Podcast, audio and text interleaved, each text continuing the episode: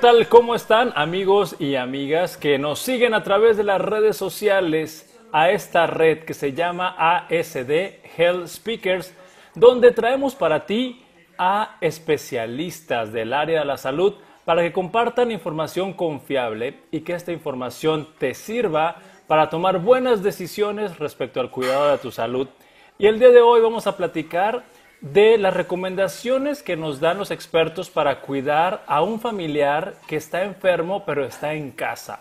Para esto tenemos al licenciado Emiliano Argüello, que él también es especialista en cuidados en terapia intensiva desde el punto de vista de la enfermería y ahorita es el director de la carrera de enfermería en la Universidad de Montemorelos. Bienvenido, Emiliano, ¿cómo estás? Hola, Ismael, un gusto poder saludarte y estar aquí en este lugar tan, tan bueno, que es tan lindo poder escuchar a profesionales hablando sobre distintos temas. Realmente he, visto un poco la página y me ha encantado. Pues gracias por regalarnos un poco de tu tiempo, Emiliano. Y quisiéramos conocer bien cuáles son las recomendaciones que tú nos vas a platicar cuando uno de nuestros familiares está enfermo y tenemos que acomodar las instalaciones, el entorno de nuestros hogares para brindar atención a esa persona y que se recupere de la mejor manera. Bueno, un poco charlando de, algunas generalidades, es importante eh, tener en cuenta el entorno donde esa persona va, a pasar su mayor tiempo, ¿no? Eh, la habitación donde, donde está generalmente, o algunas familias determinan un lugar donde poder atender a los enfermos. Eso también está muy bueno, ¿no? Eh, básicamente por ahí teniendo algunas consideraciones, por ejemplo, que tenga un baño, que si tiene un baño adentro para esa persona, eh, va a ser muy bueno, va a ser mucho mejor. Eh, y también un poquito de la accesibilidad, que esté un poquito más apartado del resto de los familiares, todo depende de qué cantidad de personas vivan en, esa, en esa, casa, ¿no? pero el entorno es algo muy importante, es algo muy importante eh, que tenga las comunidades necesarias para eh, pasar ese momento eh, difícil que va a tener, que es que su cuerpo pueda combatir la enfermedad. Estamos hablando por ahí de enfermedades por temporada, ¿no? Un resfrío, ahora que estamos con el tema del coronavirus, enfermedades respiratorias. Obviamente que es un poquito diferentes cuando son enfermedades crónicas, ¿no? Sí. el, el, cuidado en sí en que tenemos que tener un poquito más diferente. Necesitan muchísima más contención y las personas en estado agudo también necesitan contención. Las, personas que tienen eh, una enfermedad respiratoria necesitan que estemos pendientes de esas personas, pero no, no encima todo el tiempo, ¿no? Y un poco lo que queremos lograr es, es que pase ese tiempo para la recuperación, que tenga las necesidades básicas atendidas, pero también aislar un poco a la familia para que no eh, no se me contagien o no se enfermen todos a la vez. Porque ahí se complica un poquito más el cuidado de todos, todos juntos, ¿no? Sí, me imagino que aquí en los cuidados, Emiliano, tendríamos que diferenciar las personas que están enfermos de, algo contagioso y personas que están enfermos de algo no contagioso. Exacto. Porque creo que ahí, ahí como tú dijiste, eh, eh, lo contagioso se nos puede ir de las manos y afectar a otros miembros de la familia. Exactamente, sí, tal cual. Hay que diferenciar cuáles son esas enfermedades. Y ahora está en boga el tema del COVID-19, que es una enfermedad contagiosa, muy contagiosa. Entonces, un poquito podemos, podemos charlar de qué cuidados tener con respecto a esto, para que no, no toda la familia se nos infecte eh, rápidamente, ¿no? Eh, aunque muchas veces, y esto es una verdad, muchas veces es inevitable porque al principio puede haber gente totalmente asintomática y eso contagiar a toda la familia y que tengan síntomas algunas personas y ya tarde toda la familia ya lo tiene, ¿no? Eh, así que tenemos que tener mucho cuidado con, las personas o la familia, los familiares que tienen factores de riesgo. Esas personas sí hay que cuidarlas muy bien y hay que observarlas muy bien. Entonces, cuando una persona ah, empieza con una enfermedad contagiosa, tú estabas diciendo hace un momentito que la recomendación sería aislarla y dedicarle una habitación, de preferencia que tuviera un baño propio para que estuviera ahí, eh, pues siendo atendida. y el resto de la familia que ocupe eh, las demás habitaciones de la casa. Sí, eh, eso sería muy bueno, muy importante. Eh, por ahí destinar un lugar donde vamos a atender a las personas que están enfermas, ¿sí? O lo que hacen otras personas también es destinar un lugar aparte a esas personas que tienen factores de riesgo. Entonces también lo tenemos a esa persona como, como aislada, pero no aislada totalmente, sino que tenga lo necesario para aislarse cuando el resto de la familia por ahí esté enferma, ¿sí? Eh, tiene que ser una habitación con muy buena iluminación, es necesario que tenga buena ventilación, ¿sí? Eh, todo eso es muy importante para la recuperación. Y, bueno, atenderla la tenemos que atender, tenemos que acercarnos, eh, tenemos que tener cuidado de qué forma nos vamos a acercar y qué cuidados vamos a tener al acercarnos a la persona enferma, ¿sí? Em, aquí es muy importante, muy importante, y ya lo han hablado seguramente en, otras, en otros momentos, es muy importante el uso del, del tapaboca, ¿sí? del cubreboca. Eh, es muy importante porque la persona que está enferma lo debería usar eh, estando cuando va a entrar otra persona a su habitación, tanto así como la persona que entra, el cuidador, también debería ponerse su cubreboca. Em, algunas veces es muy difícil por la dificultad respiratoria que estas enfermedades respiratorias traen, que la persona que está enferma se coloque el cubreboca. Pero así todo, tratar de entrar rápidamente, hacer exactamente lo que necesitamos hacer, dejar eh, en el lugar lo, necesario, el alimento, el agua, eh, y, tratar de que pase ese periodo, que es un periodo eh, que, que necesita recuperarse. Pero también observar muy bien cómo se está sintiendo, no dejarlo solo totalmente, sino ver si tiene algunos síntomas que nos pueden llevar a pensar de que tenemos que llevarlo al hospital. ¿no? Eso es muy importante también, conocer la familia cuándo debe ir al hospital y cuándo no. Entonces, ahorita estoy recogiendo una, una idea que nos estás compartiendo, Emiliano, que es cuando se, voy a decir así, se hicieron secciones de la casa. Secciones de la casa porque lo entiendo que en muchas familias no van a tener la posibilidad de destinar una habitación para una persona. No todas las casas o no todas las familias tienen esas comodidades. Claro, claro. Entonces, seleccionando los o dividiendo las secciones de la casa, eh, recojo de tus recomendaciones que la persona enferma, cuando llega otra persona a atenderla, ponerse cubrebocas porque tiene que haber un contacto obligado para atender sus necesidades, como de alimentación, como dijiste, y que nadie corra riesgos. Entonces, eh, también entendí que cuando ocurre ese contacto, eh, los familiares responsables del enfermo tendrían que estar monitorizando, haciendo preguntas, ¿cómo te sientes? ¿Cómo vas? Tal cual, tal cual. Es muy importante que, que estén sabiendo cómo se siente, cómo es el momento, ¿sí? Eh, puede tener síntomas como fiebre y puede sentirse débil, pero tenemos que tener mucho cuidado con la dificultad respiratoria, que realmente le cueste demasiado poder respirar, o tenemos que tener eh, cuidado con, la confusión, ¿sí? Por ahí las personas eh, empiezan a sentirse desorientados, no saben dónde están, no nos reconocen. Todos esos síntomas son síntomas de que la persona está grave, digamos de alguna manera, y debe recurrir a una, a una guardia. ¿sí? Lo otro de los síntomas es un poco de cianosis, o sea, coloración en, los dedos o en los labios, eh, un poco azul, eso nos denota un poquito de falta de oxígeno, es necesario ahí llevarlo al hospital, debe ser, debe ser hospitalizado, por lo menos controlado por un médico, eh, qué es lo que está sucediendo en su organismo. Oye, Emiliano, y tú como experto en, en cuidados de enfermería, eh, sé que en los hospitales pues se usan equipos de protección un poco más sofisticados, se usan guantes. Eh, ¿Qué de esto, además del cubrebocas, se puede trasladar a la casa? Bueno, eh, por ejemplo, estábamos hablando del entorno, ¿no? El entorno es importante, por ejemplo, ahí que haya un cesto de basura donde pueda la persona colocar todo. Cuando vamos a sacar eso, porque alguien lo tiene que cuidar y retirar, ahí en ese momento, por ejemplo, es muy importante utilizar guantes. ¿sí? Mm. Eh, a pesar de todos los otros cuidados también están, ¿no? Cuando nos sacamos el guante, hacer la higiene de manos de vida, eso es necesario y lo tenemos que hacer eh, recurrentemente, muchas veces. Pero eh, otra de las cosas que utilizamos en los hospitales mucho es el tema de colocarse guantes. En la casa realmente no es tan necesario colocarse guante y andar con los guantes para todos lados, porque eso es lo mismo eh, que, tocar con la piel y lavarse las manos. Pero en algunas situaciones, cuando eh, sabemos que la persona está enferma con algo contagioso y nosotros colocamos allí un cesto de basura y algunas cosas, está bueno utilizar guantes para, eso.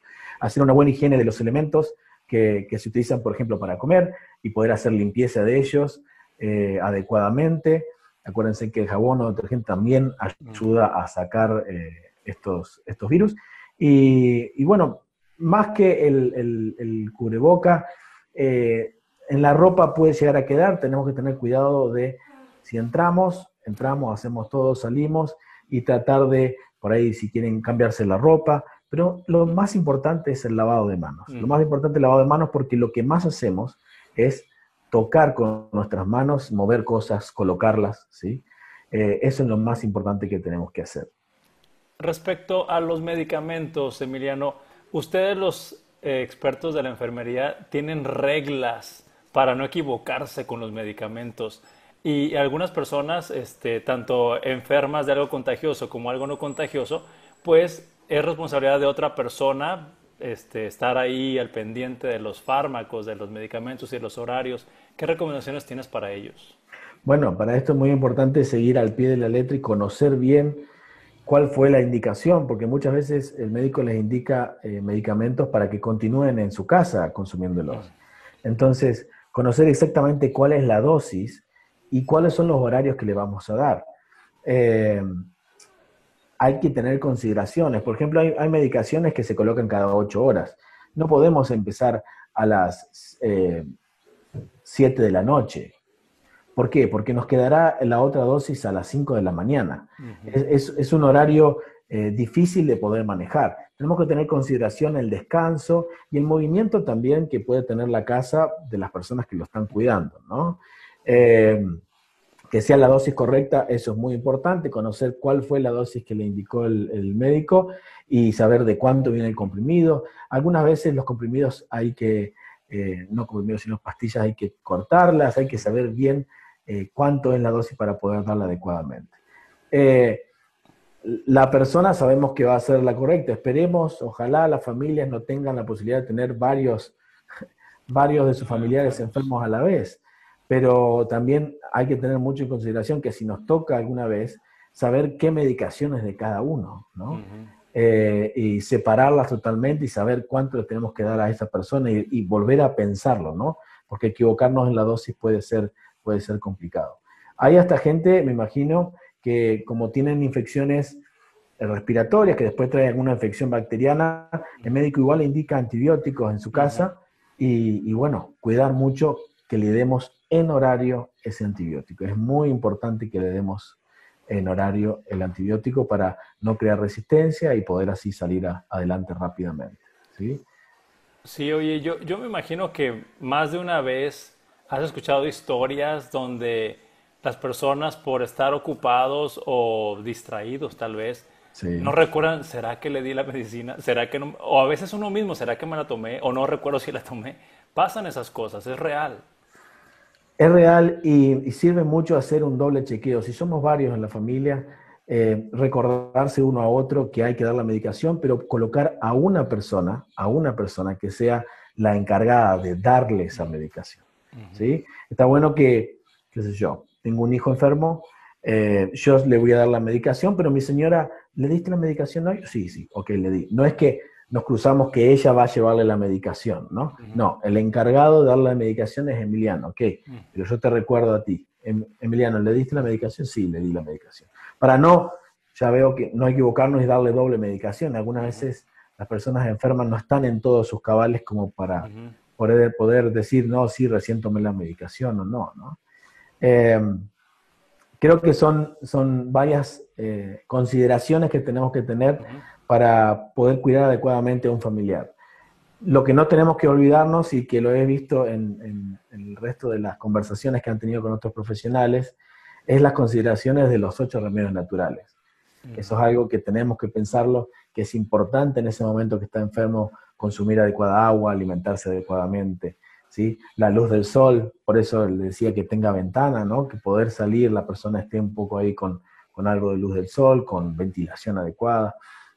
Todo eso es, muy importante para la recuperación. Sí, dejarlo que duerma, porque también dentro de los remedios naturales está el sueño y, pues el sueño ayuda a recuperarte. Sí, sí, sí, sí. El cuerpo se regenera en ese momento que, está descansando y necesita descansar. Y hay personas enfermas que duermen 10, 12 horas, 15, ¿no? Y hay que dejarlo.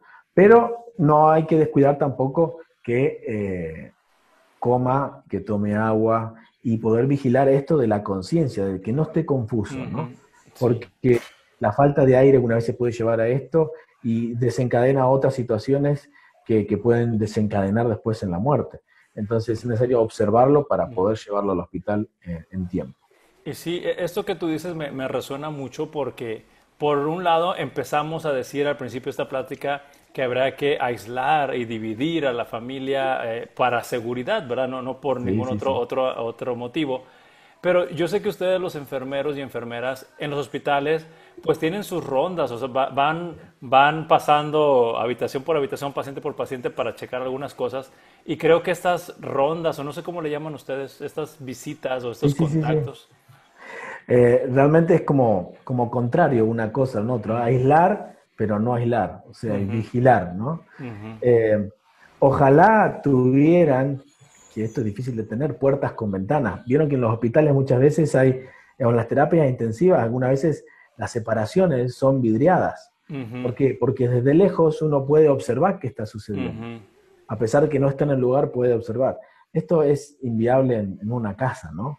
Pero eh, sí hay que darle su espacio para que pueda recuperarse, pero cuando entramos, preguntar, observar, hablarle, ver cómo está respirando. Si respira mal, no dejemos esperar otras ocho horas para poder ingresar, no. Vemos enseguida la hora, volvemos a ver cómo te sentís. Eh, eso, unas cosas que no estaban planificadas para hablar, pero eh, lo importante de que la persona se sienta cómoda donde esté. Eso es muy importante por la falta de aire, ¿no? Hay gente que se ahoga muy rápidamente cuando está acostada, y, con toda la dificultad respiratoria que tiene. Tratar de acomodar de alguna manera que esté sentado. Muchas de estas eh, problemáticas respiratorias vienen en la noche.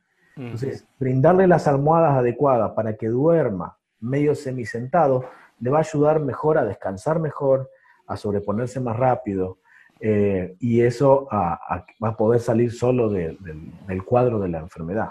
¿no? Seguimos hablando de enfermedades respiratorias. Así es, y inclusive en estas visitas no hemos hablado de esto, pero también habrá una persona encargada de estar tomando la temperatura, porque estas infecciones respiratorias, sobre todo el modelo de, infección que está muy popular ahorita por la pandemia, sería el COVID, donde las personas tienen fiebre, entonces habría que estar monitorizando también esto.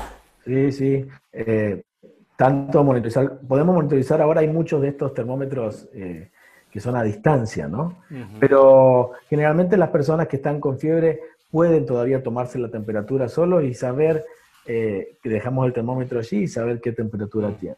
Por eso también hablaba de que es tan importante tomar suficiente líquido y esto vamos a estar llevándole bastante seguido. O que tenga un baño adentro. Eh, me ha pasado a mí estar enfermo y con mucha fiebre y que uno se siente demasiado mal ya, ¿qué hace? Se levanta y se pega una buena ducha, le decimos nosotros, se, se da una ducha eh, eso ayuda a bajar la temperatura, ayuda a sentirse mejor. Eh, es más, muchas veces ayuda a asimilar mejor el medicamento que vamos a tomar para bajar la temperatura. Algunas veces tomamos un medicamento para bajar la temperatura y no, no baja, no baja, no baja, no. Hacerlo con medios físicos quiere decir hacerlo con, una ducha, con agua. Eh, empezamos templada y podemos intentar terminar templadita más tirando a fría eh, algunas veces las personas no aguantan ese cambio de temperatura, así que empiezan en caliente y van bajando. Eh, ese cambio de temperatura en el cuerpo ayuda también a asimilar mejor la medicación y a que haga su efecto y baje realmente la, temperatura en el organismo. ¿sí? Así que esas consideraciones son muy buenas a tener. Oye, pues muchas gracias por estarnos orientando, porque estas medidas que, que has compartido van a ser de mucha guía para las personas que están siguiendo esta, esta transmisión o este video. Y para terminar, Emiliano, me gustaría que en un minuto me ayudarás diciendo cuál es la idea que quieres que se quede en la mente de todas las personas que vieron este video. Ok. Eh, la idea es cuidar a una persona, estar con ella, significa colocar en algún lugar donde esté segura, pero poder también eh, monitorizarla, observarla para ver cómo está pasando ese periodo de enfermedad. Debemos dejarla que descanse, que cumpla los ocho remedios naturales, pero también debemos visualizar que está eh, pasando ese momento de manera adecuada. Eh, tener todos los cuidados necesarios para proteger al resto de la familia, tanto lavado de manos como uso de cubrebocas si entramos a la habitación. Eso es muy importante también para poder no tener toda la familia enferma en el mismo tiempo. Eh, ingesta de agua y orar mucho para que eh, Dios eh, cuide a esa persona, la cura adecuadamente, ¿sí? Tener fe, tener fuerza, brindarle apoyo emocional es muy importante a las personas en estos, en estos momentos. Sí, estoy de acuerdo porque el aislamiento Ah, por todas las medidas que hemos hablado de protección y disminución de riesgos, no significa abandono. Tal cual, tal cual. No significa dejarlo apartado. La persona en esta situación es cuando más necesita sentir el apoyo. Pero sentir el apoyo muchas veces no es estar sentado al lado de la cama. ¿Sí? Es que sienta que estamos preocupados por él y darle ideas y tratar de ver en qué lo podemos ayudar. Este es solamente lo que les dije, el tema de las almohadas y que esté cómodo es muy importante para que pase los momentos de la enfermedad lo mejor posible. ¿sí? Y orientarlo, algunas veces necesita orientación, la gente sabe que con una ducha se siente mejor, pero orientarlo a estas ideas lo va a ayudar muchísimo a que pueda hacerlas. Oye, ya, estábamos a punto de terminar la entrevista, pero me surgió algo, una idea, ahorita una pregunta para conocer tu opinión, que es también en las personas que, que están convalecientes de una infección respiratoria, como el modelo de ejemplo que hemos eh, tratado en esta entrevista, requieren usar su tiempo. ¿Cómo, ¿Cómo recomiendas tú que usen su tiempo? Porque también debe estar muy aburrido estar viendo el techo o las paredes todo el día. Tal cual, tal cual. Qué importante es usar adecuadamente el tiempo. Creo que lo mejor que podemos hacer en estas situaciones, aunque muchas veces uno se siente tan mal que no quiere hacer nada, ¿no? Eh, e, eso por ahí eh, sucede. Pero esto de orar, mantener una comunicación con Dios, eh, podemos aprovechar ese tiempo para hacer eso. a mí me ha, servido también mucho conversar con, con gente que algunas veces tenemos lejos, pero lo apreciamos muchísimo ese tiempo también es eh, muy bien usado porque a uno le da ánimo, a pesar de no tenerlo al lado, a uno le da ánimo, ¿no? Yo hablando un poquito de que tengo a, mi madre lejos, algunas veces cuando me siento mal, muy mal, ¿qué hago? Me comunico con, mi mamá. Eso nos hace sentir a uno bien, levanta el espíritu y también eh, nos hace sentir mejor de la, enfermedad. Es importante el uso del tiempo, la lectura, ¿sí? Eh, mucha gente, ¿qué hace cuando está mal? Mira televisión también es una forma de despejarse, pero no, no es del todo la adecuada, ¿no? Algunas veces la televisión trae, trae más preocupaciones que, soluciones. Eh, es necesario buscar esperanza y eso es la lectura de la Biblia, orar, ¿sí? pedirle a Dios que nos acompañe y hablar con familia que esté cerca, que nos ayude, que nos oriente, que nos apoye. Eso es muy importante en el uso del tiempo. Pues te agradezco mucho estos minutos que nos acabas de regalar. Eh, Emiliano, y agradezco uh, pues toda esta información que nos, nos brindaste. Y si alguien quisiera contactarte, ¿tienes algún correo electrónico o algo así para sí, sí. información? Sí, tenemos eh, el correo electrónico eh, de aquí de la universidad, emilianoargüello.um.edu.mx o CORD, enfermería, que es coordinación de enfermería, arroba um.edu .mx, también estamos aquí. Y quien quiera en Facebook, eh, también estoy como Milano Arguello. Y nosotros para llevar esperanza con la familia, eh, llevamos un ministerio musical que se llama Dúo Kadash. Eh, es la parte espiritual que siempre hemos hecho como familia y que volcamos cantos, alabanzas para poder levantar el espíritu. Ahí también nos pueden encontrar, pueden encontrar videos de música y todo. Así que... En, esta, en este ministerio que tienes tú, eh, personal o familiar, familiar. Eh, ¿lo tienes en redes sociales como Facebook, YouTube? O, sí, está en, Facebook, YouTube y, Instagram. Ok. Esos tres lugares. Bueno, pues ya lo saben, amigas y amigos que siguieron esta entrevista. También pueden eh, conocer otra faceta de mi amigo Emiliano haciendo música para brindar esperanza. Eh, es, Ismael, perdón, pero eh, uno siempre tiene que tratar de dedicarse en algo que va a seguir haciendo durante toda la eternidad, ¿no? Y, eso es lo que hago, que sé que voy a poder seguir haciéndolo, porque cuidar enfermos ya no vamos a tener trabajo. Bueno, amigos, muchas gracias. Si consideran que esta información les va a servir a alguna persona de, de tu círculo de amigos o familiares, compártelo y también déjanos tus comentarios y nos vemos en el próximo capítulo. Adiós. Gracias, Emiliano. Adiós, bendiciones.